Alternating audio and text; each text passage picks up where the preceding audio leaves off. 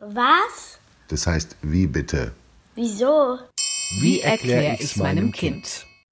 Warum es wichtig ist, ob wir im Internet unseren richtigen Namen nennen müssen. Von Friedhof Küchemann. Im Internet trifft man manchmal auf seltsame Namen. In den sozialen Netzwerken sind Leute als Dagi B, Paluten oder Gronk berühmt geworden, so wie sich auch manche Musiker oder Künstler in der Öffentlichkeit anders nennen, als sie eigentlich heißen, als auf ihrem Klingelschild steht oder in ihrem Pass. Bei den meisten kennt man ihre richtigen Namen, aber nicht bei allen. Da kann es vorkommen, dass andere richtig neugierig sind. Der britische Straßenkünstler Banksy zum Beispiel schafft es trotzdem seit vielen Jahren, unerkannt zu bleiben. Ob die Leute unerkannt bleiben dürfen oder nicht, ist im Internet eine große Frage. Eine Frage, die sogar Gerichte beschäftigt.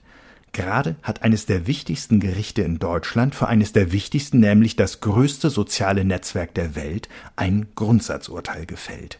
Der Bundesgerichtshof hat entschieden, dass bei Facebook Leute unter einem ausgedachten Namen, einem Pseudonym, mitmachen dürfen, auch wenn Facebook das nicht will. Das Spannende bei der Sache, beiden Seiten geht es eigentlich um das Gleiche, sagen sie zumindest, darum, dass es dort weniger Hass und Hetze gibt. Facebook betont, wie wichtig es für den Austausch der Leute in diesem sozialen Netzwerk ist, dass alle ihren richtigen Namen angeben. Es sei wichtig für die Authentizität, sagt das Unternehmen. Das schwierige Wort bedeutet so viel wie Echtheit oder Glaubwürdigkeit. Facebook findet, dass Leute schon einigermaßen aufpassen, keine Lügen und keinen Hass zu verbreiten, wenn sie dabei mit ihrem richtigen Namen auftauchen. Allerdings muss man sagen, so richtig scheint das nicht zu klappen. Denn wie viel Hass und Lüge sich bei Facebook findet, ist wirklich schlimm. Obwohl das Unternehmen seit Jahren von allen Nutzern verlangt, dass ihr Profil ihren richtigen Namen trägt. Immerhin kann man, wenn Leute ihren richtigen Namen verwenden müssen, leichter einschreiten, sobald es zu schlimm wird. Wenn jemand stolz rumerzählt, dass er ein Verbrechen begangen hat, oder sagt, irgendjemand sollte jemand anderem doch bitte mal was antun. Das sind Fälle für die Polizei und für die Gerichte, und es hilft bei den Ermittlungen, die Leute beim Namen zu kennen aber es lässt sich eben auch viel leichter herausfinden, wo Leute wohnen und arbeiten und wie man etwas gegen sie unternehmen kann, wenn diese Leute überhaupt nichts getan haben. Jedenfalls nichts Verbotenes.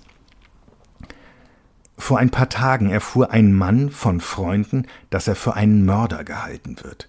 Ein anderer Mann hatte in Heidelberg auf Leute geschossen und eine Frau getötet. Kurz danach wurde im Internet der Name eines Mannes als Täter verbreitet, der damit überhaupt nichts zu tun hatte.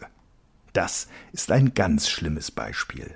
Es gibt viele andere. Manchmal reicht es, dass Leute öffentlich sagen, was sie gut finden, was sie richtig finden oder woran sie glauben, und schon werden sie von anderen Leuten belästigt oder sogar bedroht, die anderer Meinung sind. Manchmal kann es sogar passieren, dass sich Leute mit Sachen auf einmal nicht mehr sicher fühlen können, die sie über Jahre hinweg gemacht haben. In Ungarn wurde im vergangenen Sommer ein Gesetz beschlossen, das Werbung für Homosexualität verbietet. Jetzt muss man erstmal fragen, was soll denn das sein? Werbung für die Tatsache, dass nun einmal manche Männer andere Männer lieben und manche Frauen andere Frauen. Wenn ein Liebespaar Urlaubsfotos auf Facebook postet und auf einem Foto küssen sich die beiden, ist überhaupt nichts dabei. Aber in Ungarn müssen sich Liebespaare, in denen beide Männer oder beide Frauen sind, inzwischen fragen, ob sie mit einem solchen Foto nicht vielleicht, ohne es zu wollen, Werbung für Homosexualität machen und deshalb gegen ein Gesetz verstoßen. Auf einmal können Leute vor Gericht gestellt werden, weil sie etwas tun, was früher völlig in Ordnung war. Da ist es kein Wunder, wenn sich Leute schützen wollen, indem sie nicht auch noch gleich ihren richtigen Namen dazu schreiben. Der Bundesgerichtshof hier in Deutschland hat am Donnerstag entschieden, dass Leute bei Facebook auch unter ausgedachtem Namen mitmachen dürfen. Allerdings mit einer Einschränkung. Das gilt nur für alle, die schon länger dabei sind und sich vor dem 25. Mai 2018 angemeldet haben.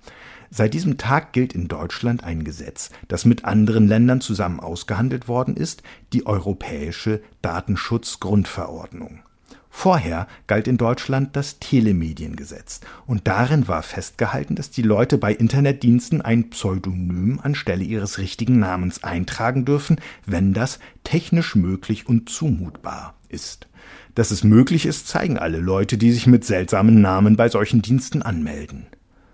In der neuen europäischen Regelung ist das mit den Pseudonymen leider nicht geklärt. Facebook sagt jetzt, das Gesetz, nach dem das Gericht geurteilt hat, sei überholt.